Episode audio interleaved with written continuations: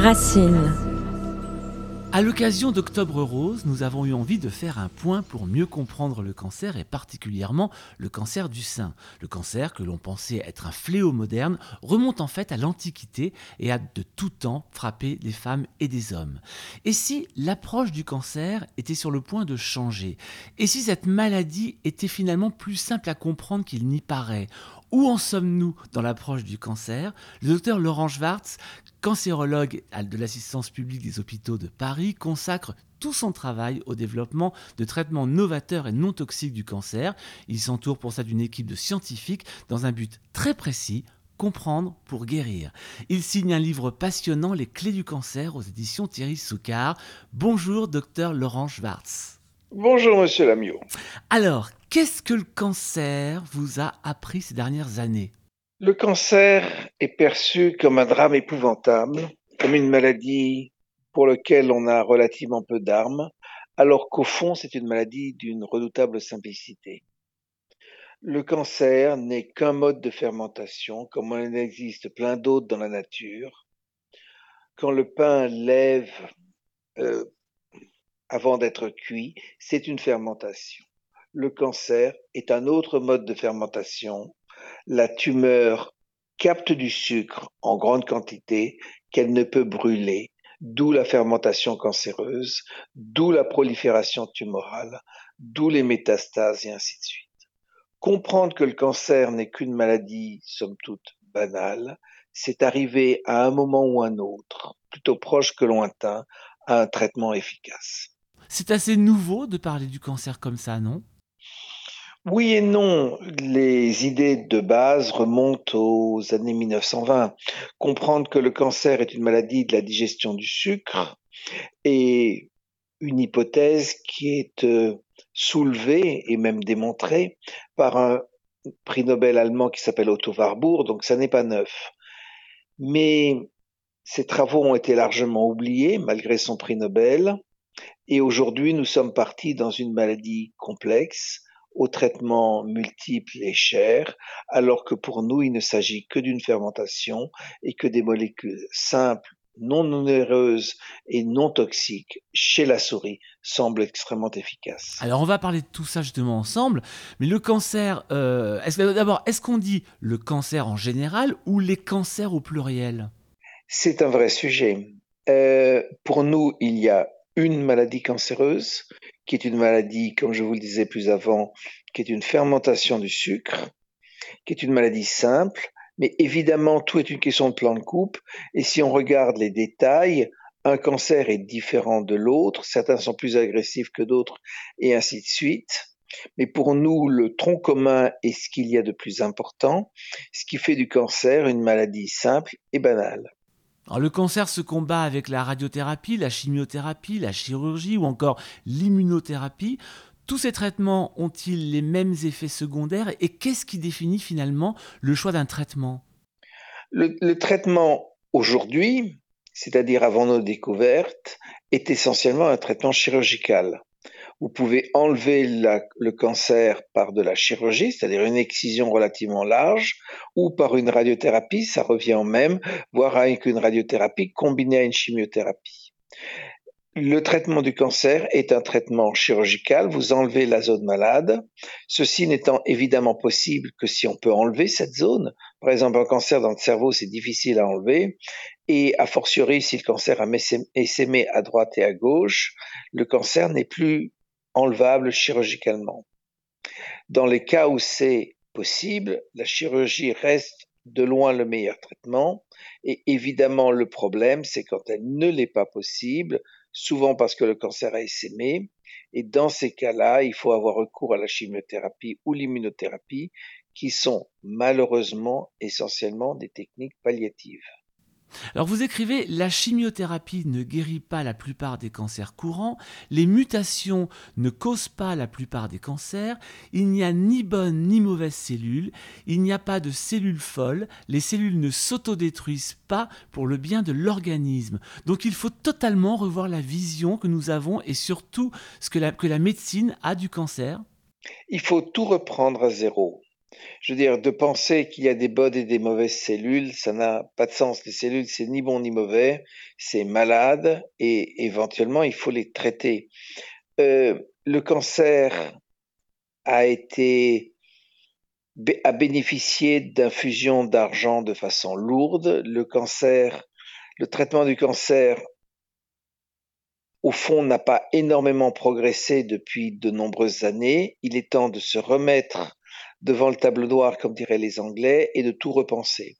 Nous avons l'impression, voire la quasi-certitude, que nous avons compris le cancer, qu'au fond ce n'est pas une maladie complexe, que ce n'est qu'une fermentation du sucre, et que cette fermentation du sucre est liée à un désordre électronique simple.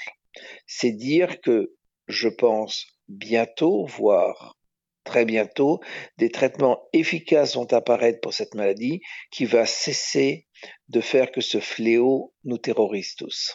Eh bien, que Dieu vous entende. Alors justement, on parle du cancer du sein. Vous écrivez à propos du cancer du sein que le taux de survie du cancer du sein précoce est de plus de 90% sur 5 ans. Et aussitôt, vous posez des questions finalement assez intrigantes, en vous demandant même si, dans ce cas-là, dans le cas d'un cancer, cancer précoce, il s'agit réellement d'un cancer, et même de la nécessité d'un traitement. Qu'est-ce qui vous fait douter?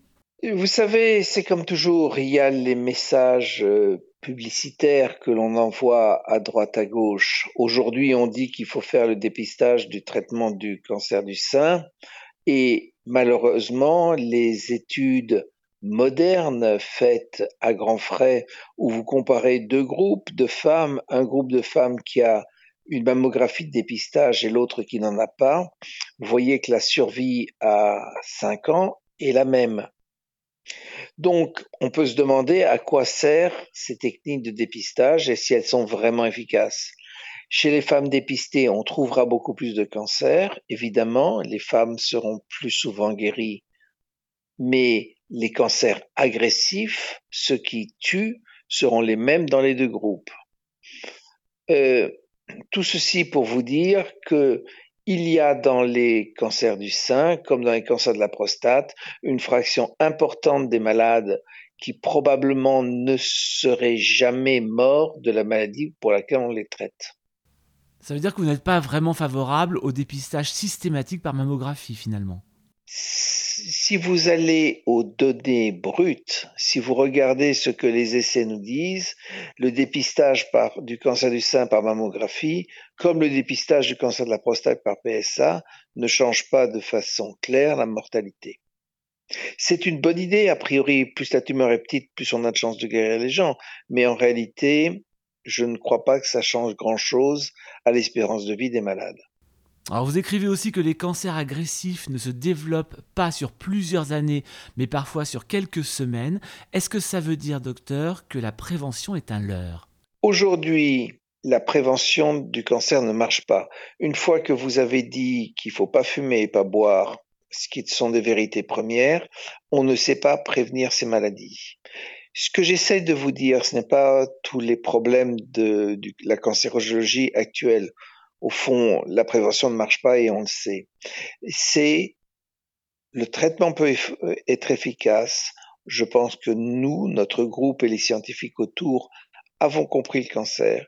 Je pense qu'il y a une vraie rupture qui vient de se passer et que cette rupture est fondamentale et que le cancer sera bientôt une maladie du passé. Alors la science pose la question de la génétique concernant le cancer, donc l'idée que le cancer serait peut-être inscrit dans certains gènes, et vous dites pour le cancer du sein que seuls 3% des femmes auront un cancer du sein par hérédité. Alors ça remet totalement en question le lien entre cancer et génétique, ou plus spécialement dans le cas du cancer du sein? Non, c'est vrai pour la majorité des cancers. La part héréditaire, c'est-à-dire la part qu'on transmet de génération en génération dans le cancer est relativement faible. Les cancers du sein génétique sont heureusement rarissimes parce que ce sont des fléaux, ça touche les femmes jeunes et c'est souvent mortel parce que fréquemment ça touche les deux seins. Donc cette part-là de cancer est relativement rare. Par contre, il y a un sujet connexe. Si on regarde au microscope le génome des patientes, on voit des anomalies génétiques dans le cancer, mais qui ne sont pas des anomalies héréditaires, qui sont une conséquence de cette fermentation. Quand vous fermentez, quand vous changez de, métabolisme, le génome évolue et c'est ça que l'on a rencontré et que l'on a découvert il y a de ça 40 ou 50 ans. Mais pour nous, la vraie problématique du cancer, c'est une problématique énergétique et c'est ce mauvais rendement énergétique qui fait que la cellule n'arrête pas de pousser. Alors, il y a, vous parlez du cancer du sein in situ qui semblerait se guérir plus fréquemment. C'est quoi exactement? Alors, plus la tumeur est petite, moins elle a franchi les barrières anatomiques. C'est ce qu'on appelle un cancer in situ. Ça n'a pas franchi les barrières anatomiques. Ce sont des maladies qui sont fréquentes. Près des 50% des cancers aujourd'hui qu'on diagnostique sont des cancers in situ et ce sont des cancers qui n'ont de cancer souvent que le nom et qui en réalité ne sont pas des tumeurs agressives.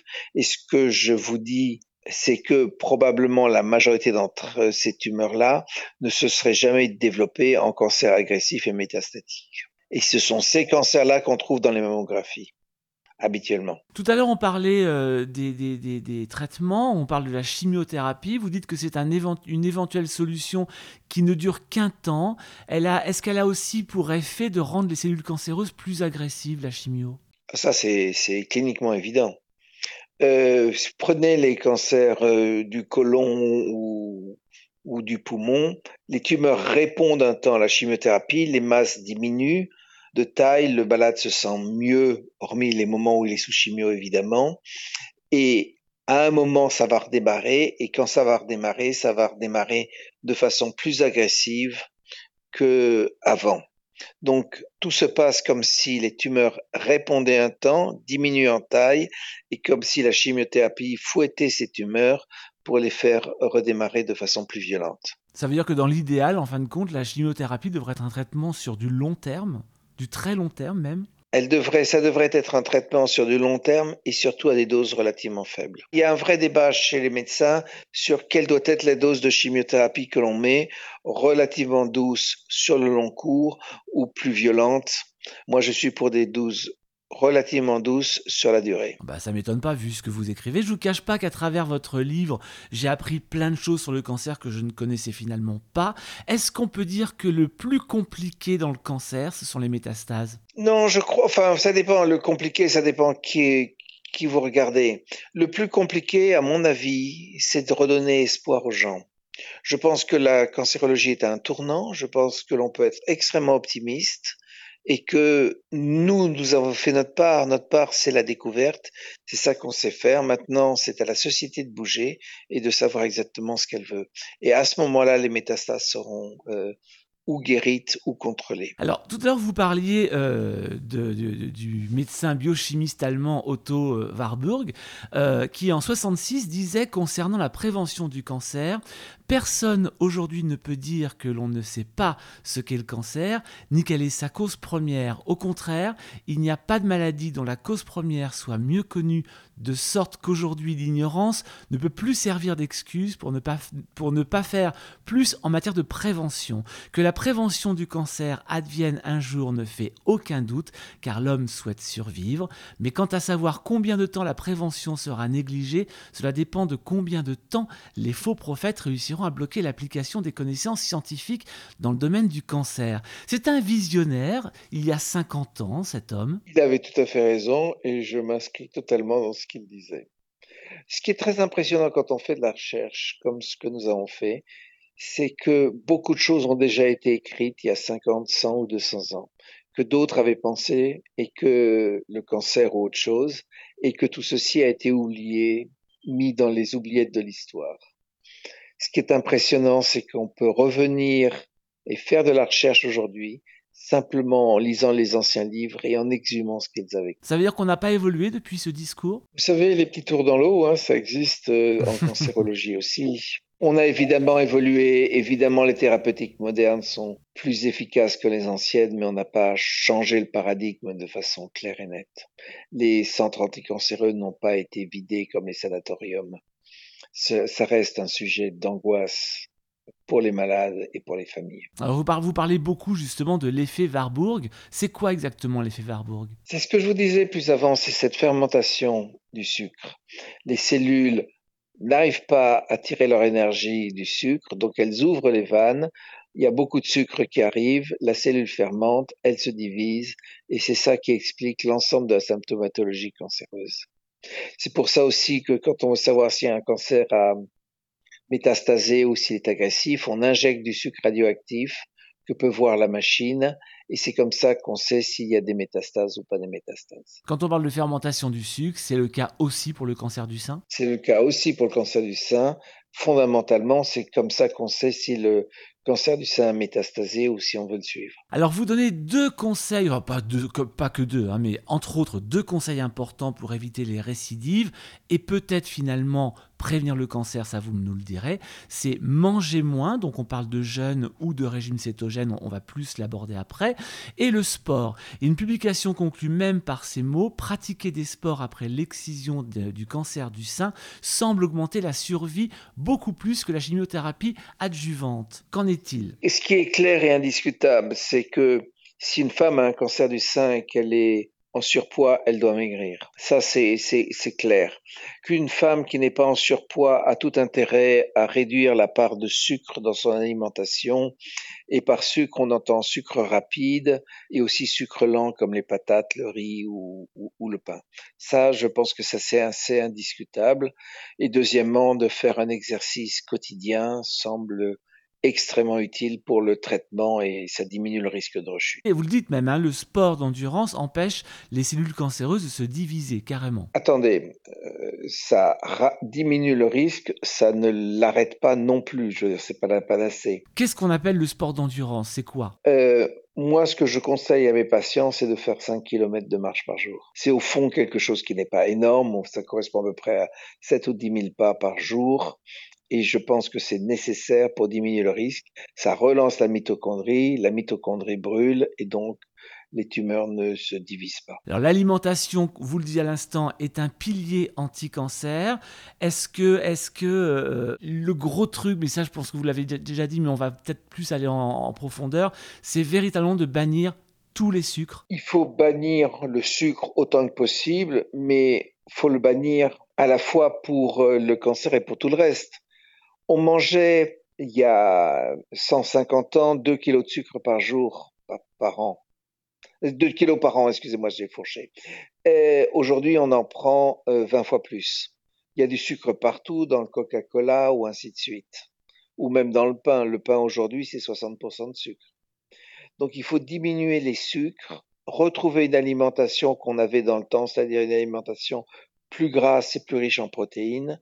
Et ça, ça diminue le risque de cancer, en particulier de cancer du sein, mais aussi d'Alzheimer, de Parkinson ou simplement de vieillissement. Lorsqu'on parle du sucre, évidemment, on entend tout à fait qu'on parle de sucre blanc, qu'on parle de produits industriels. Est-ce qu'on parle aussi, par exemple, des fruits? Oui, oui.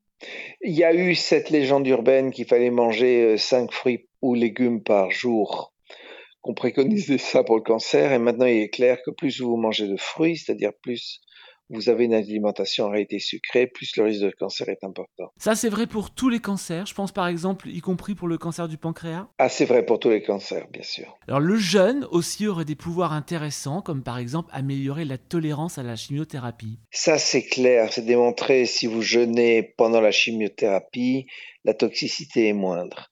Mais jeûner, alors après, il y a des gens qui jeûnent soit de façon intermittente, soit de façon plus longue.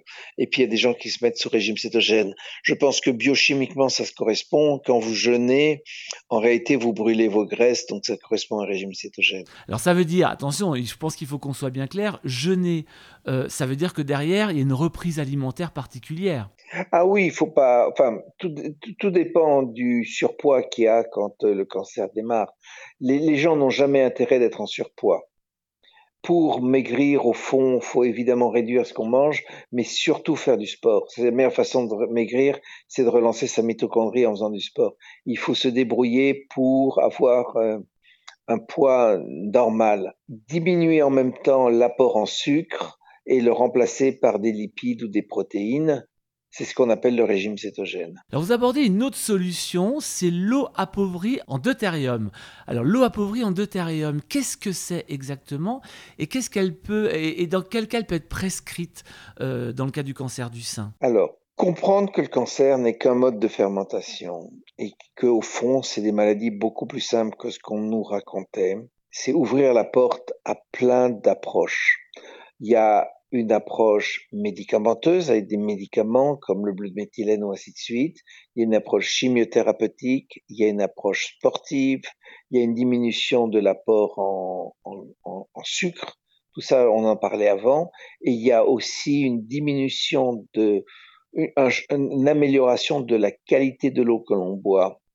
L'eau est euh, quelque chose de beaucoup plus compliqué que ce qu'on pensait.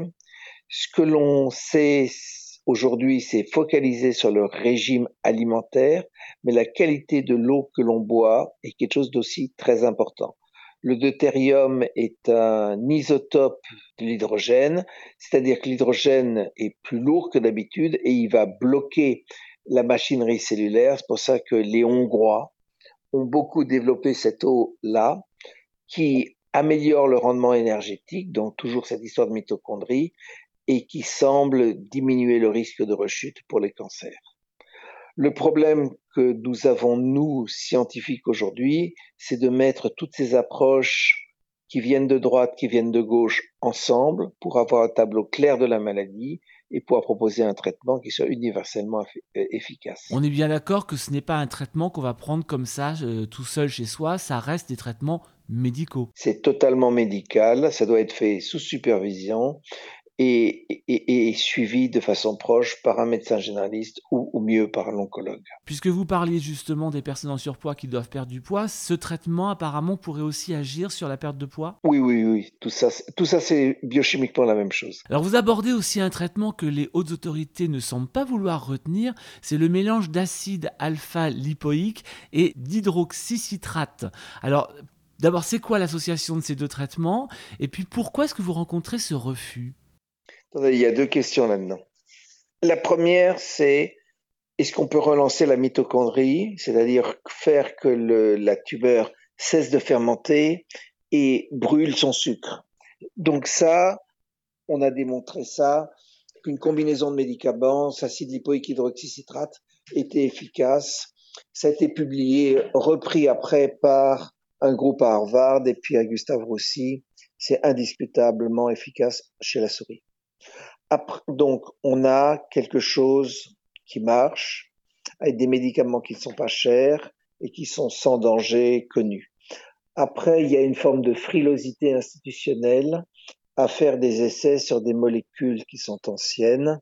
Et je ne voudrais pas rentrer dans un débat qui ressemble à celui du Covid sur les vieux médicaments versus les nouveaux. Pour moi, il est clair que la recherche sur le cancer est un tournant que l'on sait par différentes voies que de relancer la mitochondrie, c'est-à-dire brûler le sucre, est efficace, que ce soit en diminuant le, poids, en ayant de l'eau appauvrie en deutérium, avec un régime de l'acide lipoïque, l'hydroxycitrate de bleu de méthylène, tout converge pour ne faire d'un cancer que d'un gigantesque embouteillage métabolique éminemment traitable. Alors Jean, vous venez en parler aussi, le bleu de méthylène et l'autre euh, traitement dont vous parlez beaucoup. Alors là, c'est un très vieux médicament, mais finalement qui fonctionne plutôt aussi pas mal pour vous en tout cas. Écoutez, moi je n'ai pas fait d'essai clinique au sens euh, je ne fais que rapporter ce que me disent les malades. C'est pas moi qui ai trouvé le bleu de méthylène, c'est les malades qui me l'ont dit.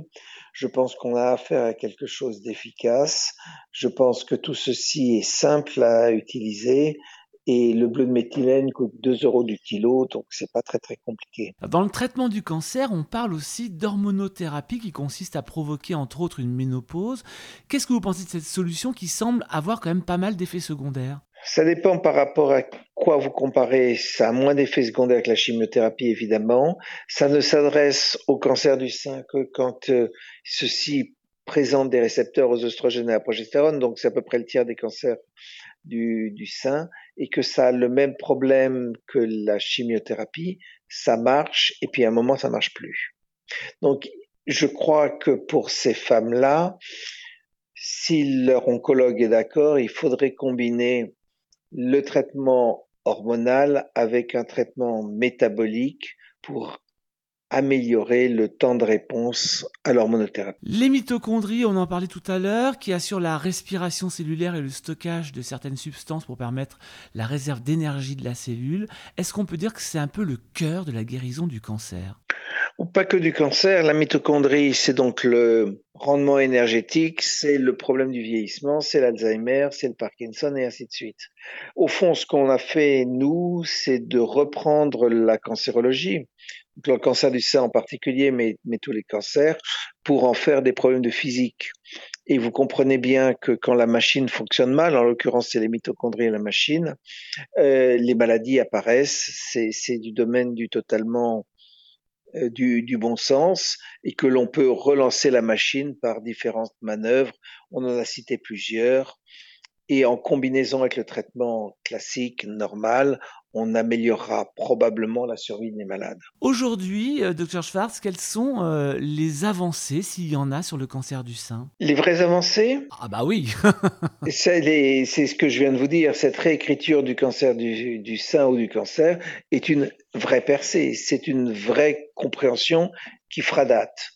Après, dans les médecines classiques ou en développement poussé par l'industrie pharmaceutique, l'immunothérapie certainement a une efficacité et les nouvelles chimiothérapies aussi. Mais je crois fondamentalement, mais ça c'est ma forme d'être que je suis, qu'il vaut mieux réécrire la maladie complètement, la repenser, repenser le traitement que des améliorations qui sont moins net et moins clair que fait par les traitements standards. Alors vous, vous concluez votre livre par sur une ouverture à la possibilité que notre corps ne s'arrête pas aux limites de notre peau et que l'eau qui nous constitue peut posséder une mémoire et une source inconnue de solutions. Est-ce que c'est la porte de la médecine de demain, ça pour vous? Oui, mais ce sera... D'abord, je vous remercie de m'avoir lu. Euh, il est évident aujourd'hui qu'on peut rabattre beaucoup des concepts Grosso modo, si on prend l'historique, aujourd'hui, on ne peut pas guérir les maladies qu'on ne guérissait pas il y a 50 ou 60 ans, le cancer euh, métastatique, l'Alzheimer ou ainsi de suite, ça reste des vrais drames, et que en repensant l'ensemble, en particulier le rôle de l'eau là-dedans, on arrivera probablement à éliminer ces fléaux je suis au fond extrêmement optimiste et je suis optimiste à court terme. Eh bien écoutez, en tout cas, nous on l'est en lisant votre livre, ça c'est sûr. Et puis on apprend surtout beaucoup de choses avec ce livre qui s'appelle Les clés du cancer aux éditions Thierry Soucard. Docteur Laurent Schwartz, merci beaucoup de ce petit moment passé ensemble. Merci Monsieur Lamiot et bonne chance à vous.